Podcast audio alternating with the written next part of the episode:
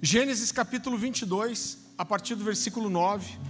Esse é um texto muito conhecido, você conhece a história. Abraão sobe, sobe com seu filho Isaac para sacrificá-lo em cima do monte. A Bíblia fala que ele faz aquele menino carregar os feixes de lenha.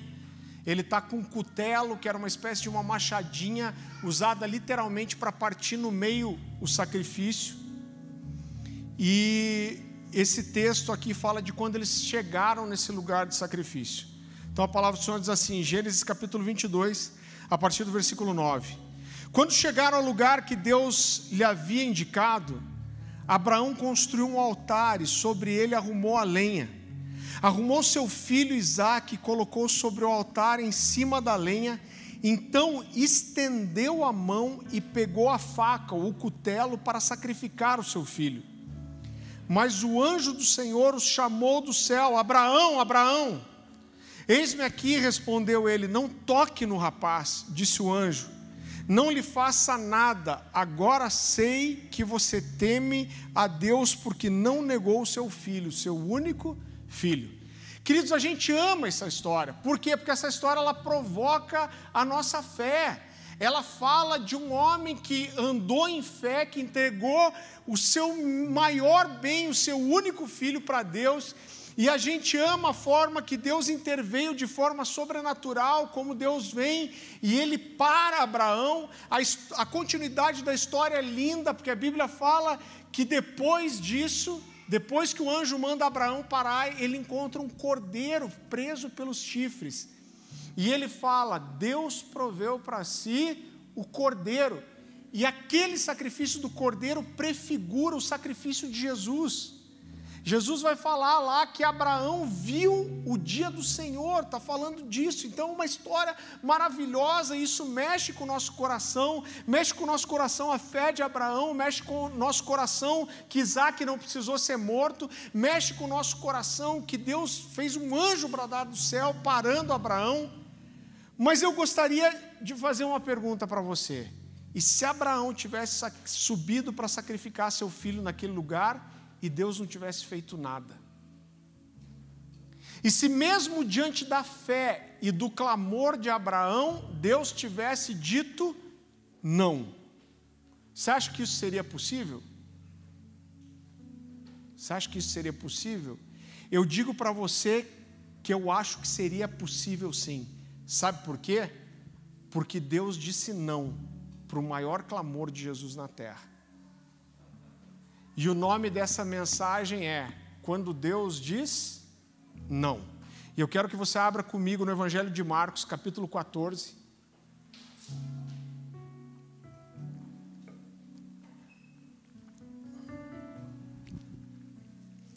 Esse texto fala de quando Jesus está indo para o Getsemane, ele sabe que ele está prestes a ser morto.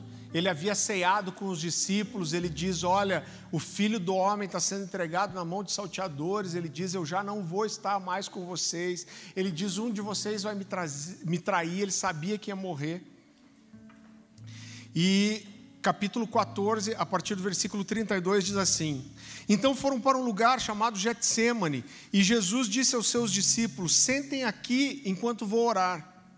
Levou consigo Pedro, Tiago e João e começou a ficar aflito e angustiado. E lhes disse: A minha alma está profundamente triste, numa tristeza mortal. Fiquem aqui e vigiem.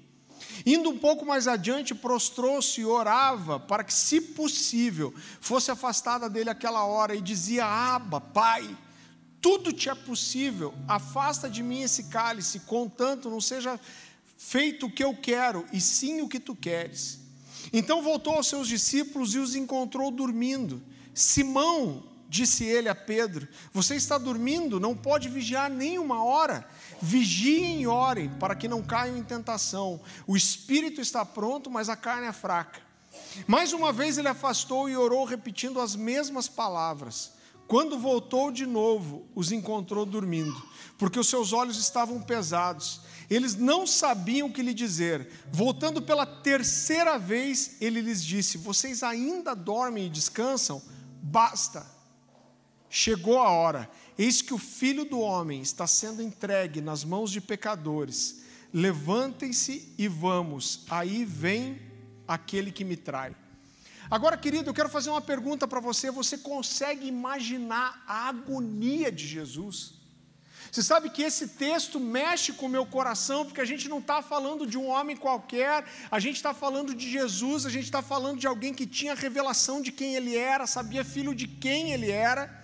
E Jesus chega para os seus discípulos e diz: Olha, a minha alma está profundamente triste, numa tristeza mortal. Você consegue imaginar o nível de agonia de Jesus? Lucas capítulo 22, versículo 44 diz que o suor de Jesus se tornou como gotas de sangue.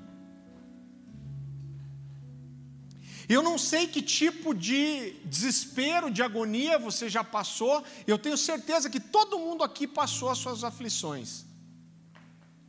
Né? Então, todo mundo, eu tenho certeza que todo mundo aqui já passou por difícil, momentos difíceis na vida, momentos de, desesperadores, talvez, de angústia, de agonia, mas eu duvido que qualquer um de vocês chegou a esse ponto de suar gotas de sangue.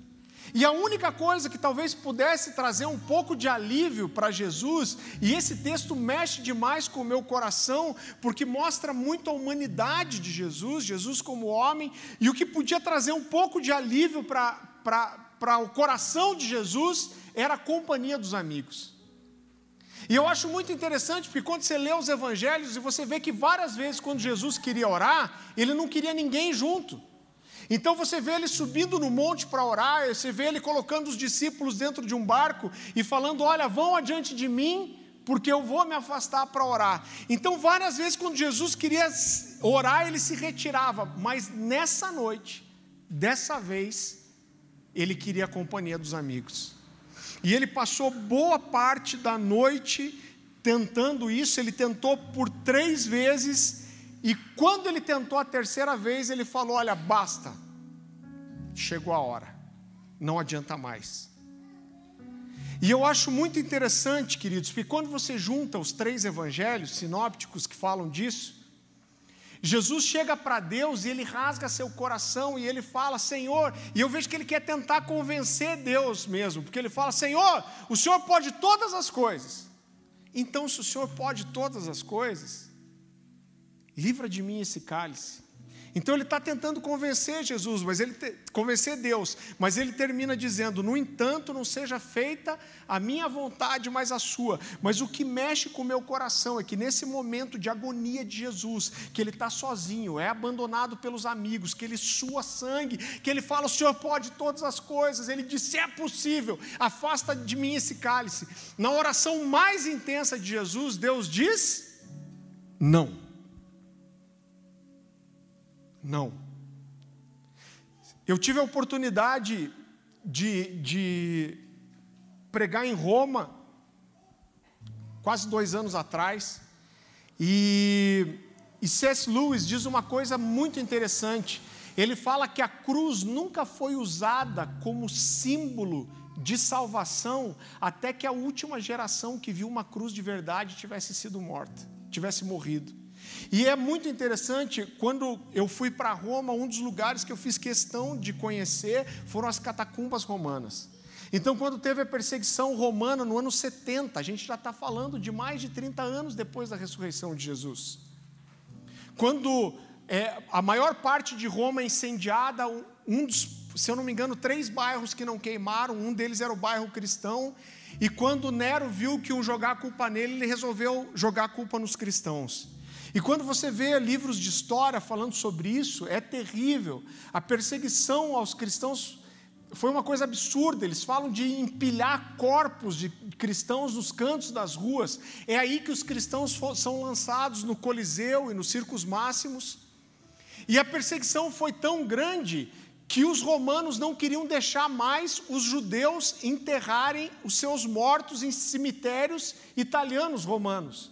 E aí alguns judeus de posse compram um terreno e começam a, a enterrar essa montoeira de gente lá. Só que morreu tanta gente que o terreno não dava mais. E eles começaram a escavar para dentro da terra.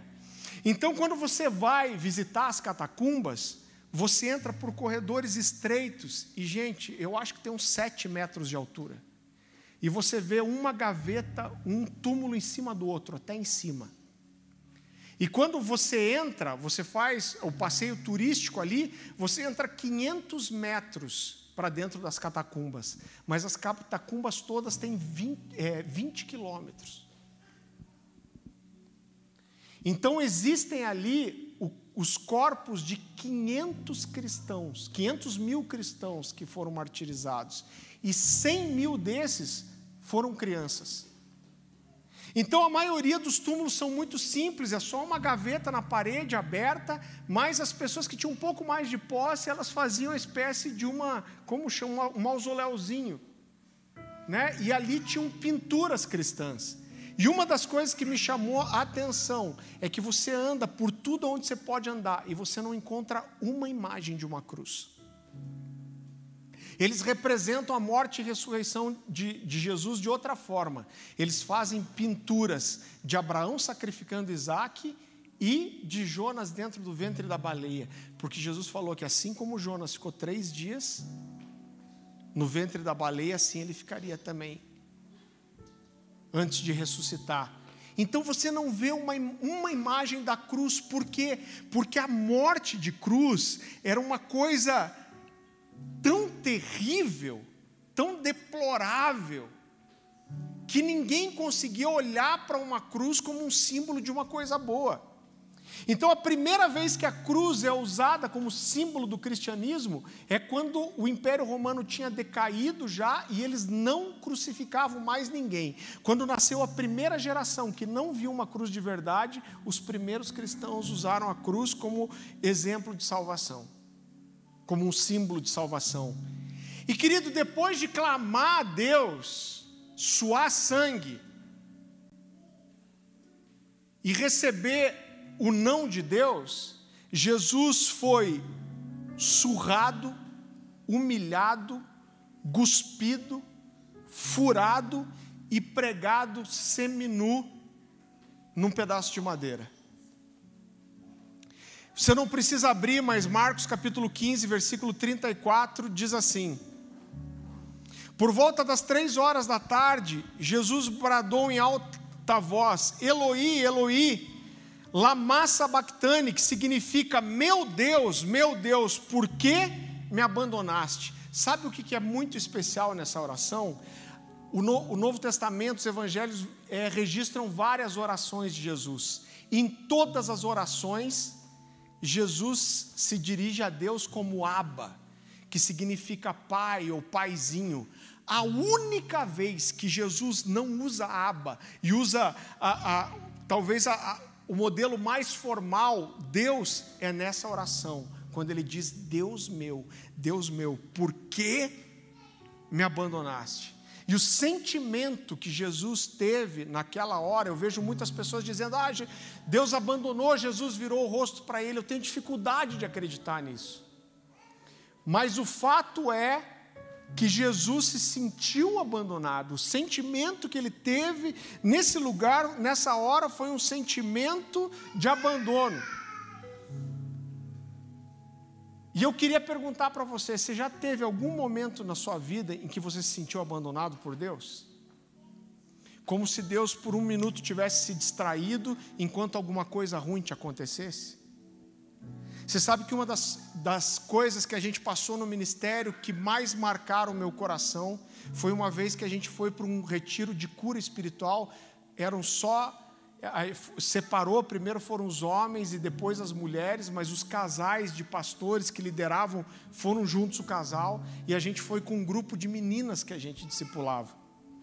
E a maioria delas tinha sofrido abuso sexual na infância ou na adolescência. E alguém que sofre um abuso na infância e na adolescência, é normal existir um clamor no seu coração que diz: Deus, aonde o Senhor estava? Quando meu tio me tocou daquele jeito, aonde o Senhor estava? Quando abusaram de mim daquela forma, aonde o Senhor estava quando meu avô tocou em mim daquela forma? Por que, que o Senhor é, permitiu isso? Existem dois textos que mexem demais comigo, você não precisa abrir também. A Bíblia fala do relacionamento que Jesus tinha com Lázaro, sua família, suas irmãs.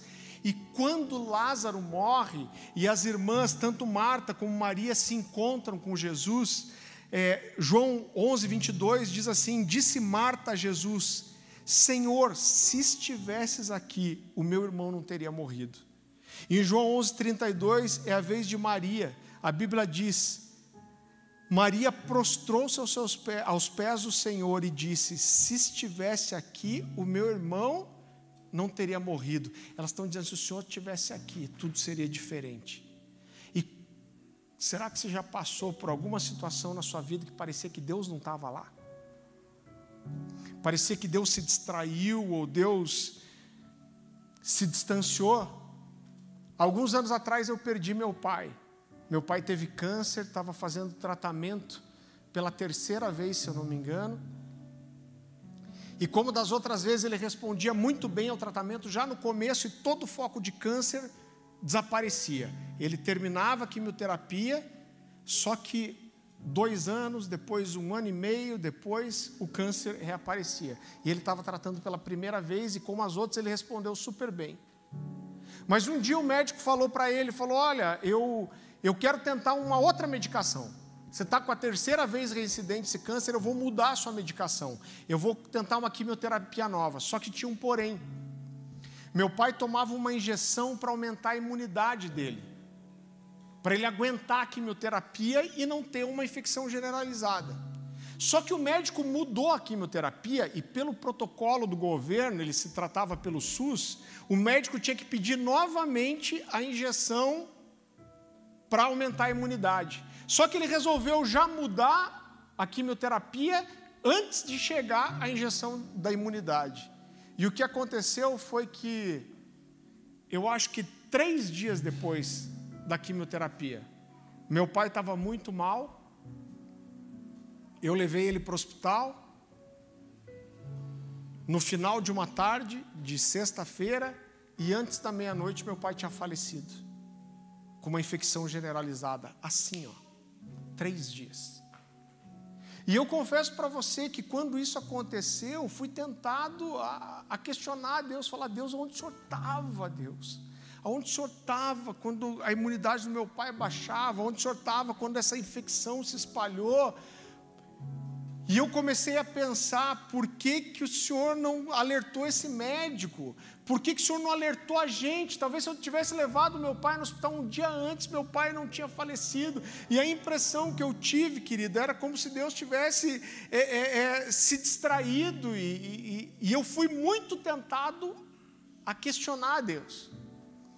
Agora, querido, eu quero dizer para você que muitas vezes na nossa vida Deus vai dizer não.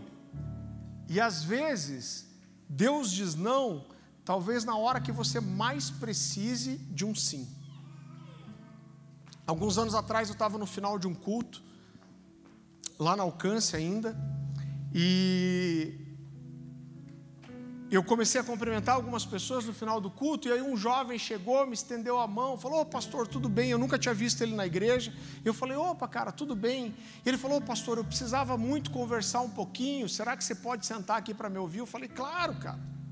E eu lembro que eu puxei uma cadeira, eu sentei com ele e falou: pastor, você tem um tempinho que eu preciso contar um pouco da minha história? Eu falei: claro que pode. E ele falou: olha, pastor, eu cresci aqui na igreja menonita, ele era ali da, da região do Boqueirão. E, e ele falou, pastor, eu cresci na igreja, mas quando a gente chegou na adolescência, ele falou, teve um caso de adultério entre os meus pais, minha, minha mãe traiu meu pai, isso foi um escândalo na igreja. Isso arrebentou não só o relacionamento que a gente tinha na igreja, isso arrebentou o casamento dos meus pais. Meus pais acabaram se desviando, nunca mais conseguiram voltar.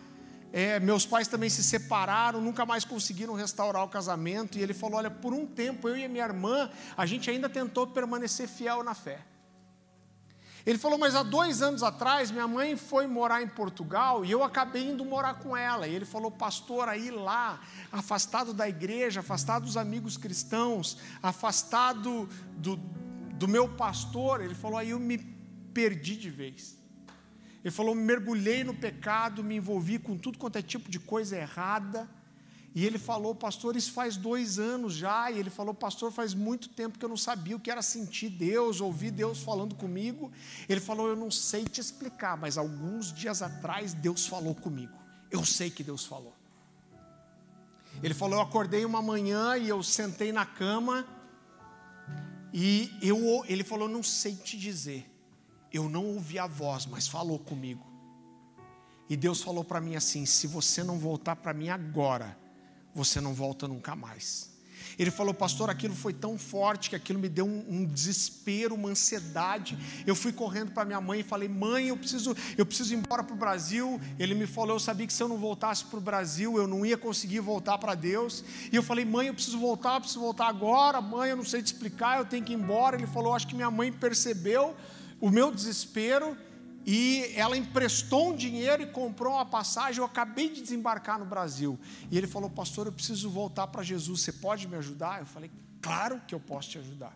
Se todo mundo viesse tão fácil assim, né, irmão? E eu lembro que eu e a Dani, ele era um menino muito querido, carismático. Eu não tenho certeza se ele tinha 21, 23 anos. Mas eu e a Dani, a gente abraçou aquele menino, a gente começou a tratar ele, ele confessou todos os seus pecados, passou por um período de santificação, a gente tirou todos os carrapichos dele, ele libertou a vida. Irmão, fizemos aquela limpa. E exatamente um ano depois, um ano depois disso, esse menino estava apaixonado por Deus. Eu brinco que ele passou a mesma coisa que eu. Eu, quando tive uma experiência de renovação com, com Deus aos 16 anos, Todo dia eu ia numa igreja, e até na Universal, irmão. Até no culto de senhoras, ia montar o som para a senhorinha, para eu poder estar tá dentro da igreja. E esse cara era assim, todo dia ele queria estar tá num culto. E ele tão apaixonado que eu tinha, eu tinha uma célula que acontecia na minha casa sexta-feira, 11 horas da noite. E ele já ajudava a liderar uma célula na quinta-feira à noite, mas ele ajudava a liderar a célula na quinta e, a, e continuava indo na minha casa na sexta-feira à noite, fominha. E eu lembro que chegou uma sexta-feira, o, o, interfone tocou, eu morava num condomínio com poucas casas lá no, no Xaxim. E ele estava tudo aquele alegre aquele dia, ele veio, me deu um abraço, me deu um beijo no rosto, e a gente entrou para dentro da célula, e eu, a gente estava ali umas 18 pessoas naquele dia mais ou menos, e já tinha passado o período do louvor, eu estava compartilhando a palavra, e eu lembro que a sala da minha casa era assim, eu estava sentado na escada falando, e era um L. Então aqui era a sala de jantar e aqui a sala de TV. E as pessoas estavam sentadas espalhadas nos dois ambientes. Ele estava à minha direita e eu falei alguma coisa na mensagem. Eu lembro que ele fez um comentário engraçado, todo mundo deu risada. Eu ri também e voltei para olhar para as pessoas que estavam aqui na minha frente. De repente eu ouvi um barulho, um. E aí, quando eu olhei para o lado, esse menino ele tinha tombado para frente, só tombou assim. Eu, no impulso, pulei da escada. A primeira coisa que eu fiz foi esticar o corpo dele no chão e começar a orar. Mas quando eu comecei a orar, a impressão que eu tinha é que ele não estava respirando mais. E eu lembro que eu falei, cara, ele não está respirando. Irmão, não sei nem como que começou. Nessa hora, o Weber, que hoje é missionário na Alemanha, era um discípulo meu na época, o Weber começou a fazer respiração boca a boca e eu comecei a fazer massagem cardíaca. Nisso tinham ligado para o SAMU, o SAMU orientou, se eu não me engano, eram 15 massagens e três respirações. E a gente ficou fazendo aquilo por 15 minutos até o SAMU chegar. Era novembro e, irmão, suava, estava quente, faz calor em Curitiba também, para você que é novo. Acontece às vezes. Eu estou com o Jones ali, que é de Imperatriz, no Maranhão. Quando eu fui a primeira vez para Imperatriz, eles falaram assim, pastor, aqui tem duas estações só, o verão e o inferno. Eu falei que, que maravilha. E o cara chegou justo esse ano. Mas estava quente, eu fazendo aquela massagem cardíaca e eu escorria suor. E quando eu canso, mas toda vez que eu cansava, eu parava ele começava a ficar com a boca roxa, e a impressão que eu tinha é que ele não estava respirando. E eu lembro que eu falei para o Heber, eu falei, cara, a gente não pode parar porque ele não está respirando. 15 de, minutos depois chegou o SAMU. E eles chegaram, eu lembro que era um paramédico bem alto, se eu não me engano, dois auxiliares. E ele chegou correndo com uma, uma maletinha que tinha uma telinha de LCD, aquele desfibrilador. Essa palavra difícil para um pregador, né? E ele chegou, abriu, já arrebentou os botões, colocou os eletrodos ali e deu o primeiro choque. Puf! E quando deu o primeiro choque, aquele monitor ligou e fez assim. Eu falei, meu Deus, o coração dele não está batendo mesmo.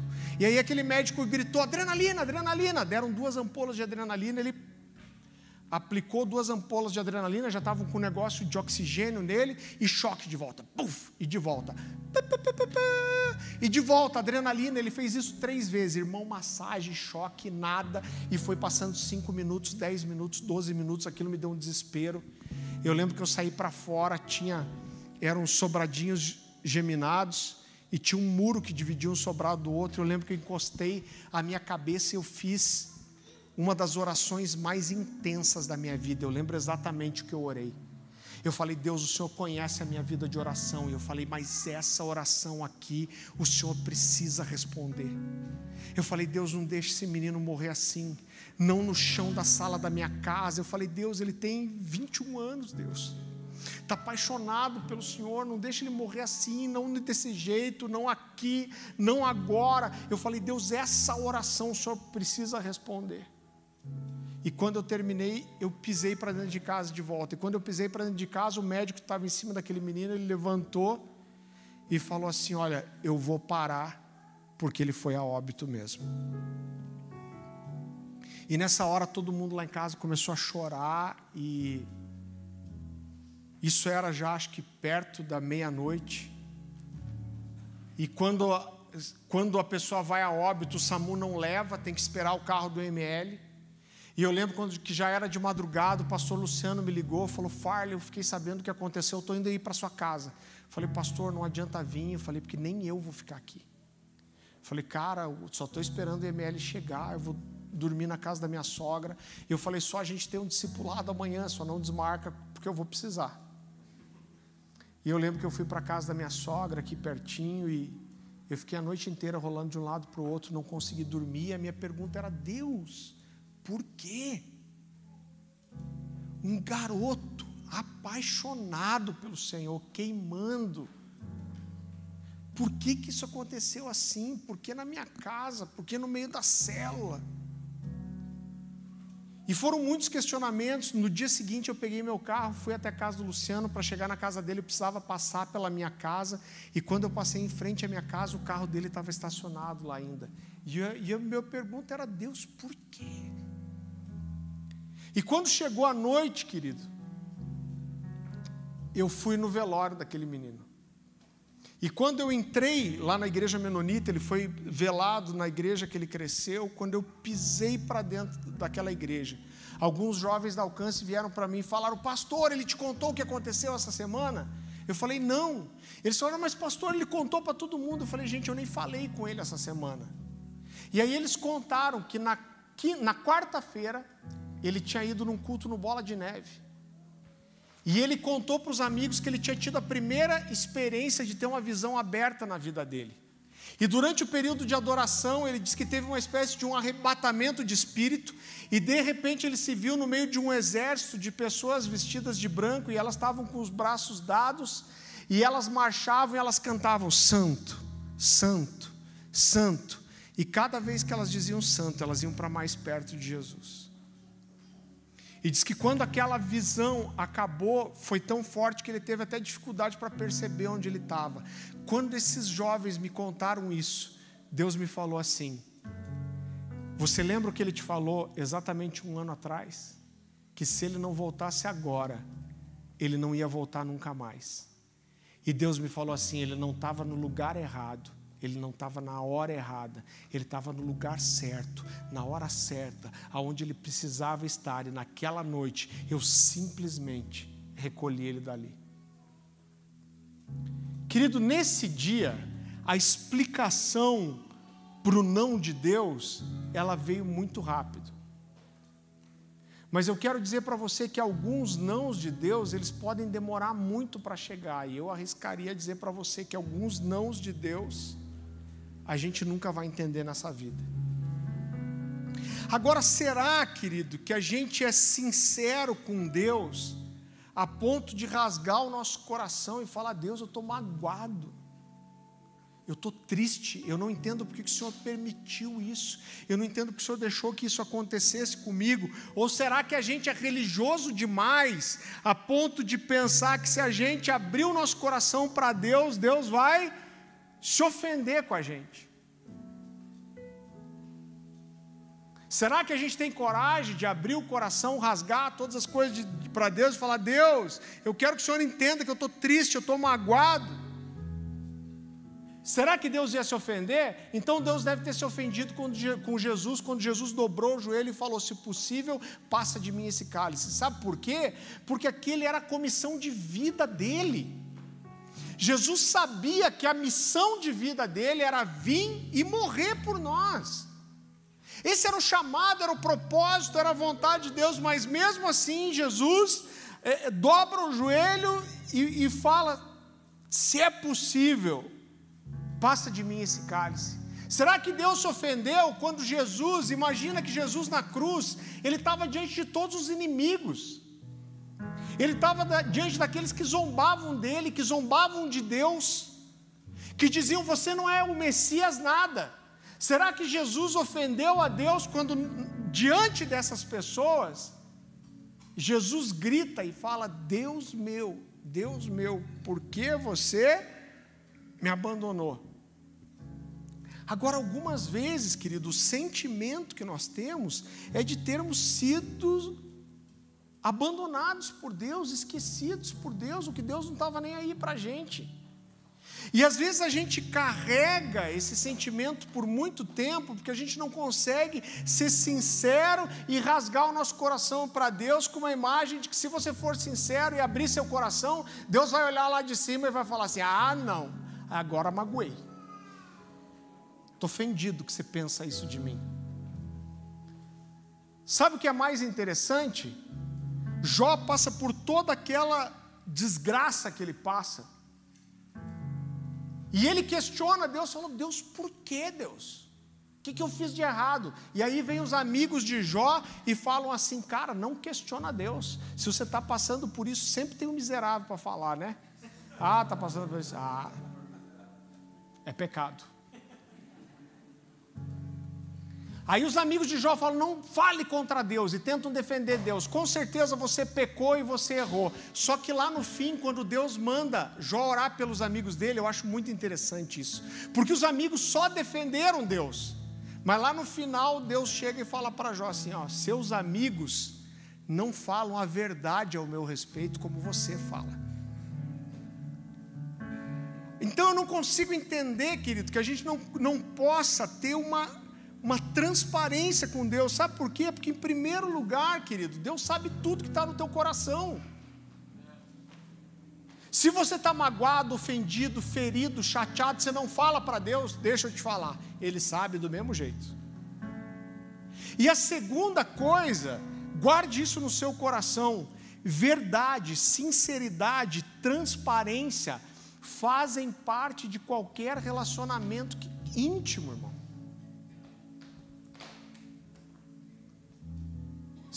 Essa semana uma pessoa me ligou e falou do, de um contexto familiar. Ele falou: oh, pastor, você sabe, né? Nossa esposa conhece o melhor e o pior da gente. Por quê, querido? Porque num relacionamento profundo e íntimo, você mostra tudo que você é. Você quer ser íntimo de Deus, você precisa entrar nesse lugar de ser transparente. Você sabe que eu lembro muito de uma oração que eu fiz para Deus. Um dia eu estava no meu quarto, chapando, já estava ali, sei lá quantos anos eu tinha, 17, 18, 19. E eu estou orando e estou falando, Deus, eu te amo, Deus, eu te amo. Estou ouvindo um louvor bagual. Estava ouvindo um Cirilo, Santa Geração 3, e estava lá adorando e falando, Deus, eu te amo, eu te amo. E de repente me deu um, me deu um momento de honestidade.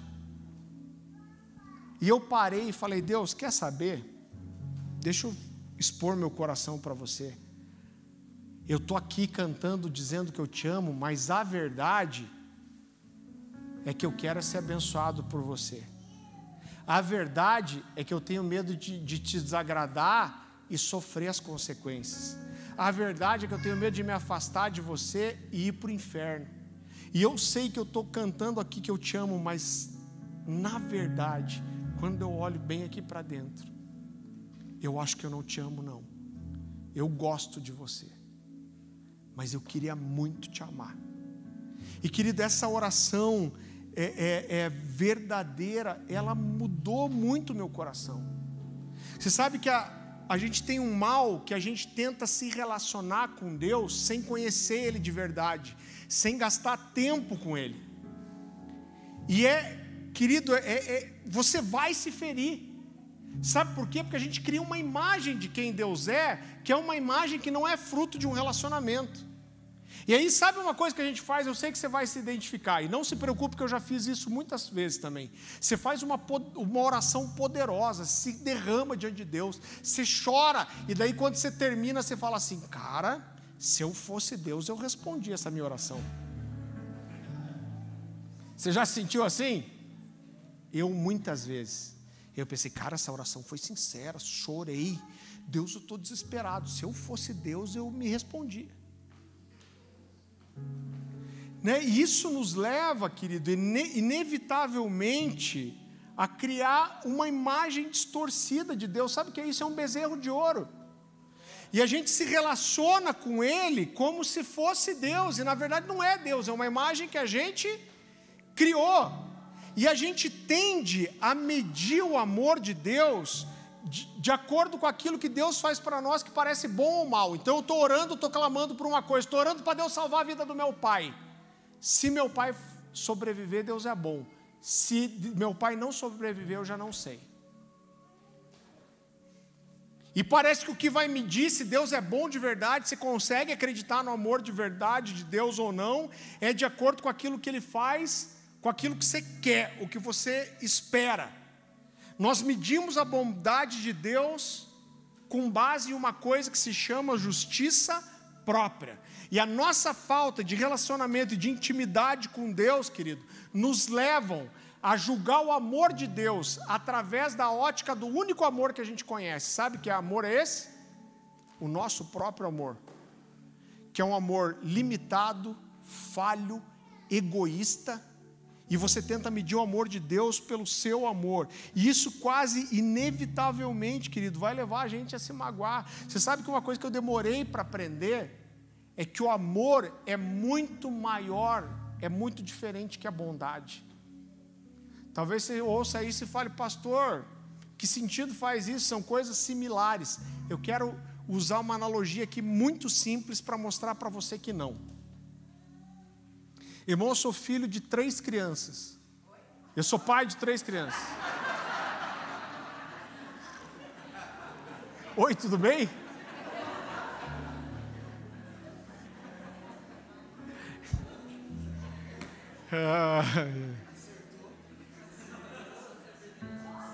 Olha o sexto dedo.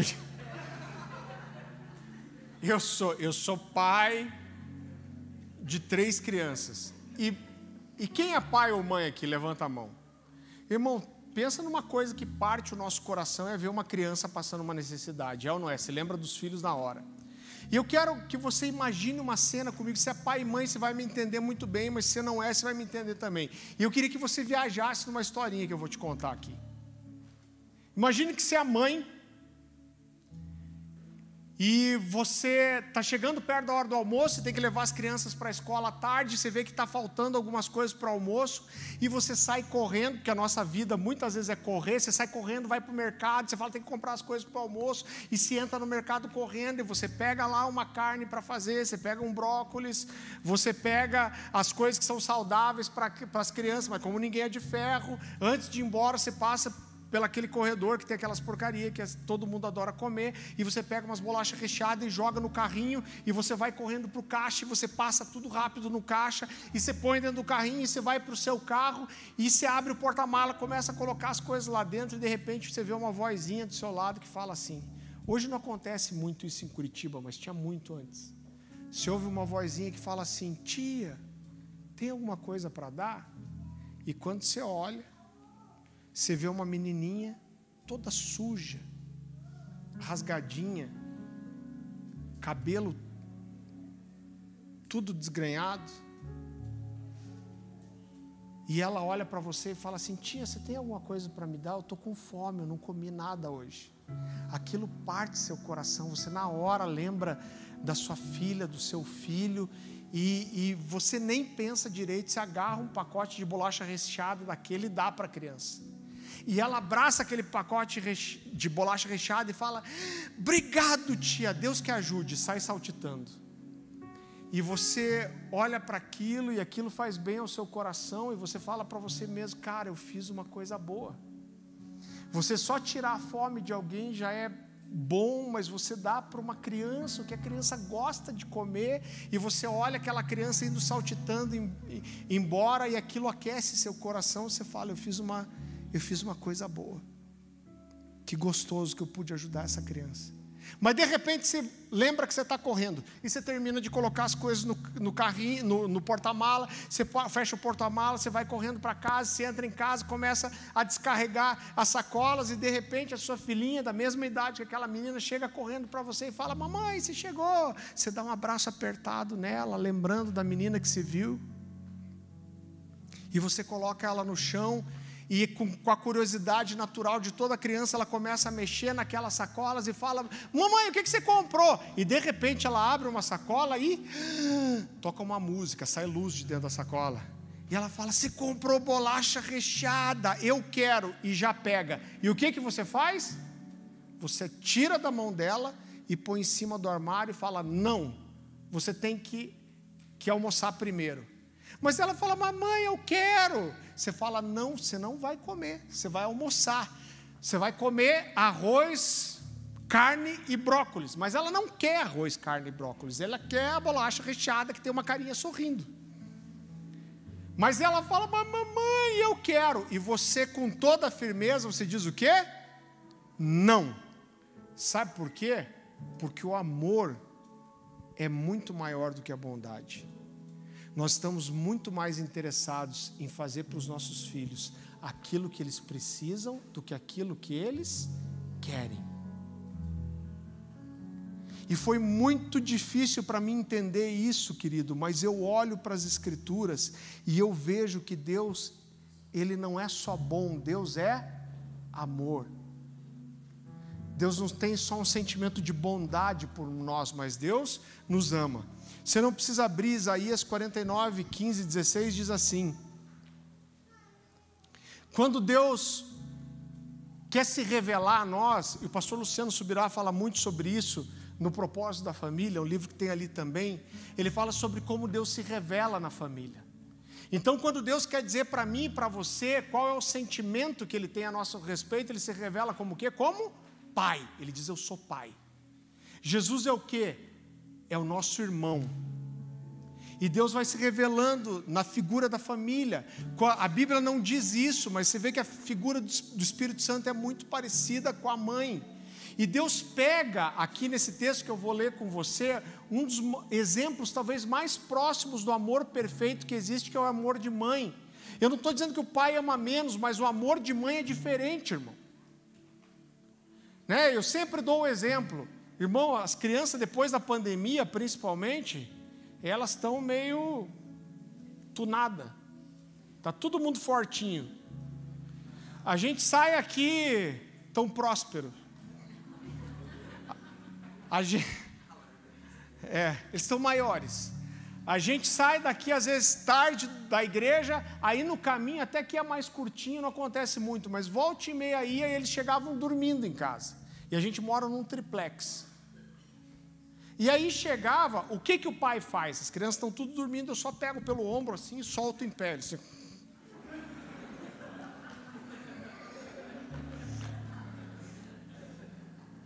Você não fica com dó? Não, sou pai. Agora a mãe, com um quarto da minha força, se deixar, ela pega um por um e carrega escada acima até a cama. Eu tenho que brigar para Dani e falar: Dani, olha o piá, parece um terneiro. Se fosse ele te carregar, até entendia. Mas a mãe, se deixar, ela carrega o filho todos os lances de escada. Então, quando a Bíblia está falando esse texto aqui, Deus está usando o amor mais próximo de um amor perfeito, Isaías 49, 15 diz assim: Haverá mãe que possa esquecer o seu filho que ainda mama e não ter compaixão do filho que gerou? Embora ela possa esquecê-lo, eu não me esquecerei de você. Veja, eu gravei nas palmas da minha mão e os seus muros estão diante de mim. Deus está dizendo para mim e para você: é esse o tipo de amor que eu tenho para com você. Um dos caras que eu mais gosto de ler, C.S. Lewis, ele ele casou quase lá nos 60 anos. E ele casou com uma mulher que tinha um câncer.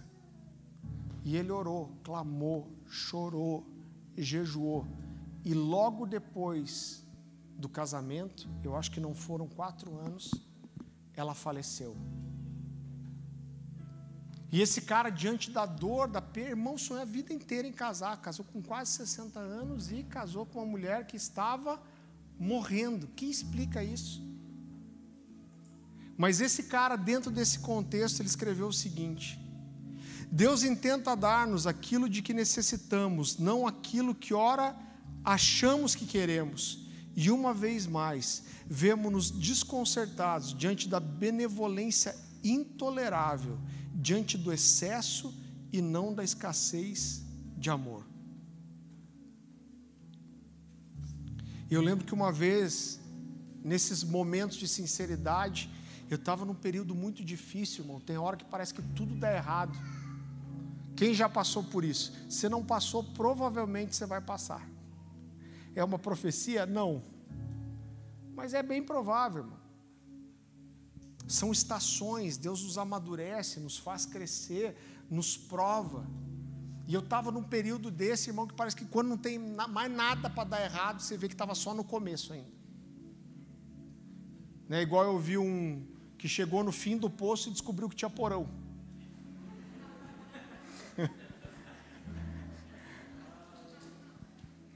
o cara tá tão desanimado que se ele vê uma luz no fim do túnel, ele acha que é o trem vindo. É por aí. E eu estava num momento desse, eu estava orando e declarando fé e falando, Deus, eu creio que o Senhor vai. Uma hora eu falei, oh Deus, na boa, está tão difícil de crer, Deus. Eu falei, eu estou aqui tentando lembrar das coisas que o Senhor já fez, mas está difícil de crer. E Deus me falou de uma forma muito mais clara, muito clara. Deus me disse assim: Você quer crer mais em mim? Então gasta mais tempo comigo. Se quer crer mais em mim, então gasta mais tempo me conhecendo, conhecendo o meu caráter, a minha vontade, o meu amor.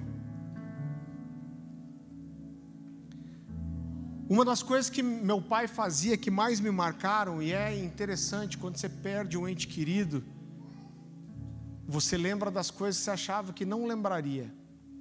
E eu, uma das coisas que meu pai fez que mais me marcaram quando eu era criança, eu tive um problema crônico de garganta e eu cheguei a ser internado por causa disso. Eu fui operar a amígdala agora há poucos anos atrás, junto com o Caleb. E eu tinha essa infecção na garganta e eu era internado.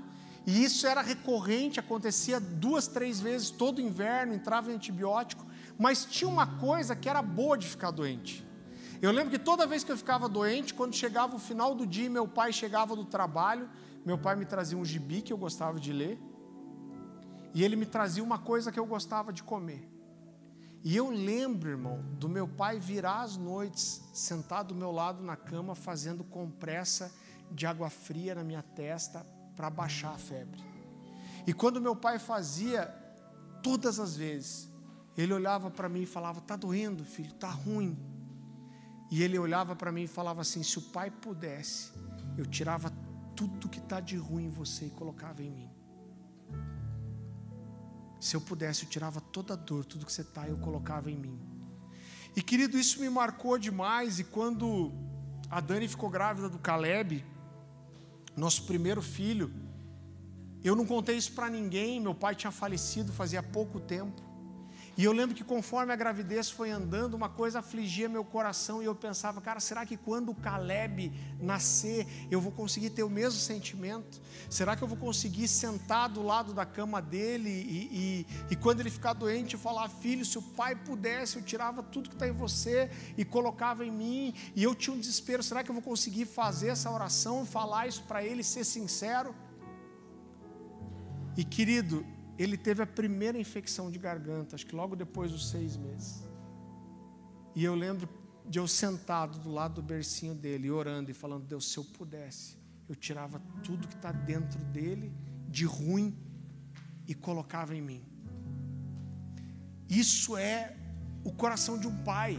Você sabe que um dos textos que eu tive muita dificuldade de entender Apesar de ser um texto simples, João 3,16 diz que Deus amou o mundo de tal maneira que deu o seu único filho, para que todo aquele que nele crê não pereça, mas tenha vida eterna. Eu peguei esse texto na Bíblia várias vezes e falei: Deus, espera aí. O Senhor está querendo provar o seu amor por mim, mas Deus o Senhor diz: Olha, eu quero provar meu amor por você. Então eu te amei tanto que eu dei a vida dele ali, ó, em favor de você. Eu falava, Deus, eu entendo o conceito de trindade, que os três são um, mas eu falava, por que, que o Senhor não deu a si mesmo, não deu sua própria vida, deu a vida do filho? E eu não entendi esse texto até eu ser pai. E quando eu me tornei pai, eu posso te dizer que se entrasse por aquela porta um conhecido estuprador, assassino, talvez eu desse a minha vida para salvar a vida desse cara, mas jamais eu ia ter coragem de olhar para o meu filho e dar a vida do meu filho para salvar outro. Eu lembro que que quando quando Caleb nasceu e irmão, você que é sanguíneo, você vai me entender. Eu lembro quando ele estava ali com seis meses também, eu acordei um dia de manhã e me deu uma louca assim na cabeça. Eu falei, falei para Dani, vou lá numa livraria evangélica e vou comprar um daqueles DVD de infantil de adoração, tipo Aline Barros, Diante do Trono. A Dani, psicóloga, especializada em terapia familiar, olhou para mim e falou assim: Farley, ele não está na idade ainda, ele não vai conseguir assimilar. O que, que eu falei? Ah, então tá bom, amor, foi isso que eu falei? É claro que não. Falei, não, deixa o.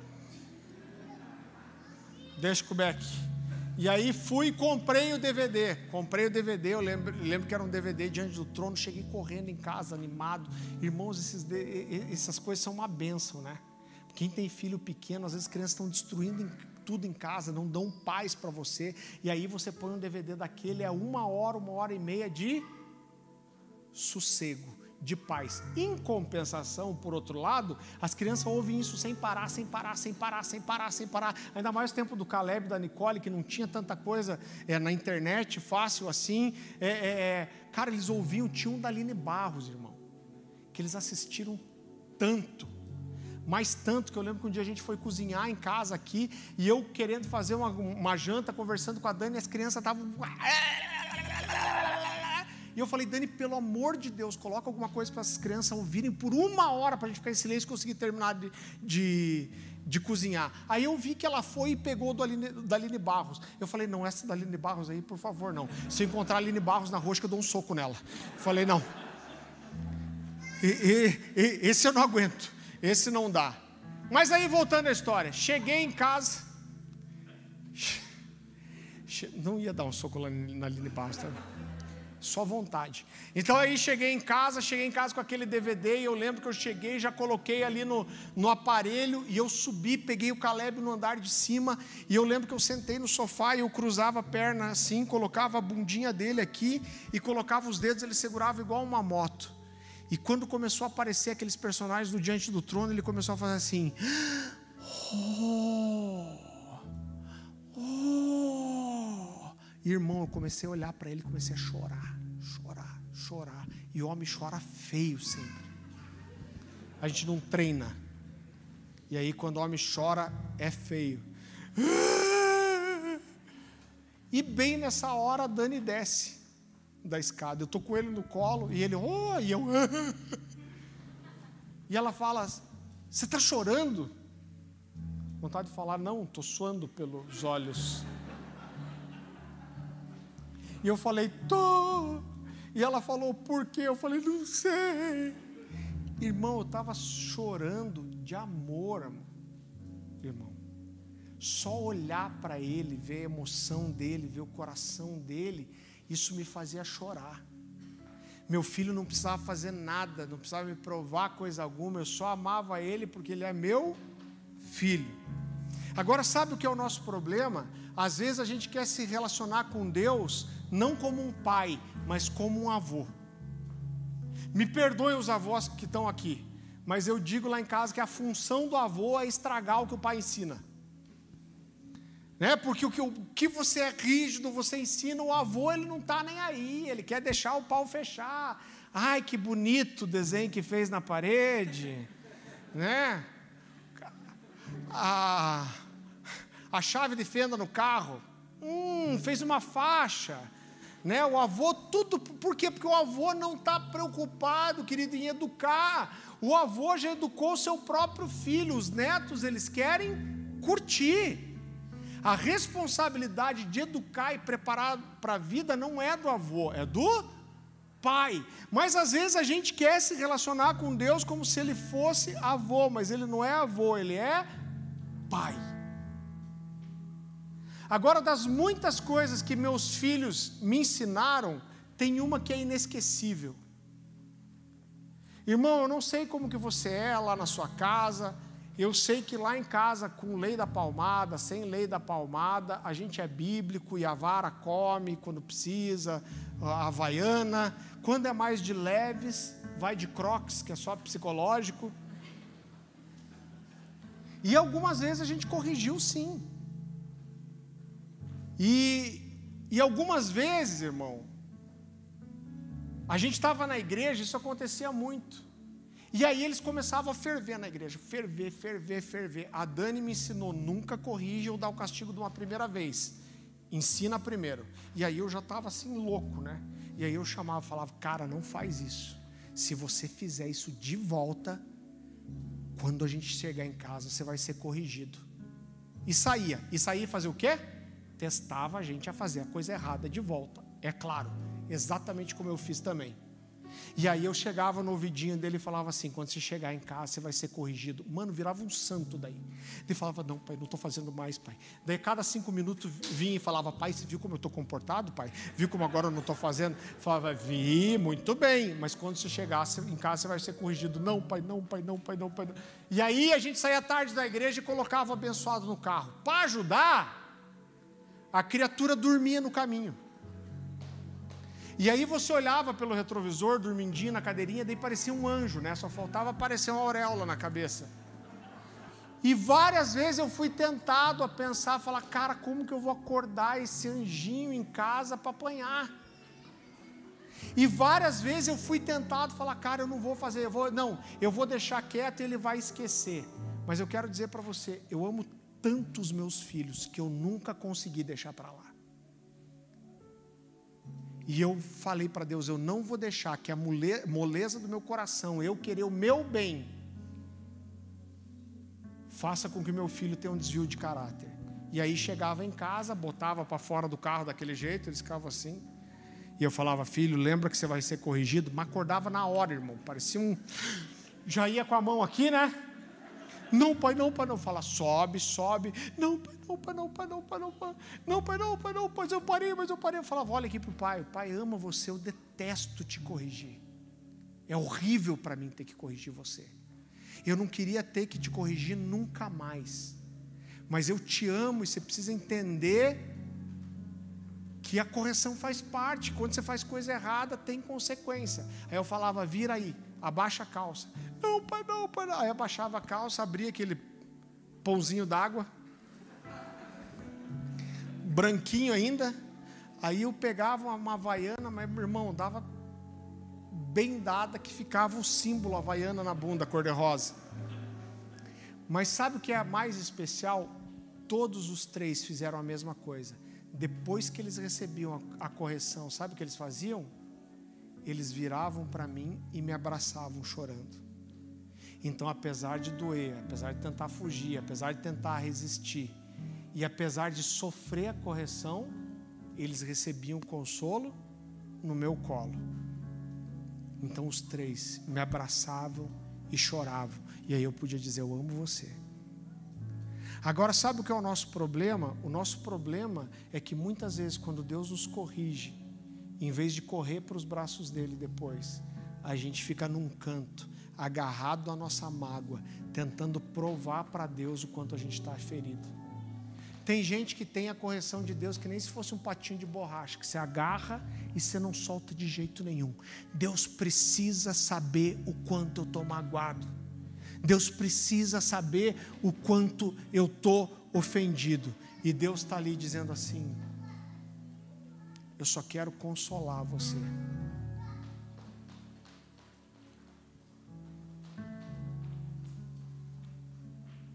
Eu creio, queridos, que nós temos um,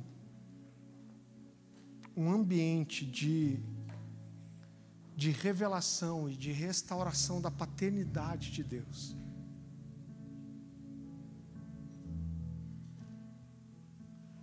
Fale, isso fez você parar de passar por desafios? Não, irmão, gente passa desafio. 2019 foi provavelmente o ano mais difícil das nossas vidas. A Louise, quando nasceu, ficou dez dias na UTI. Nós temos aflições.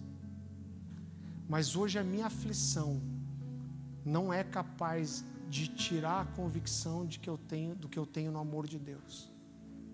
Eu posso não entender, pode doer, mas Deus me ama. Agora eu consigo ser sincero para Ele todas as vezes.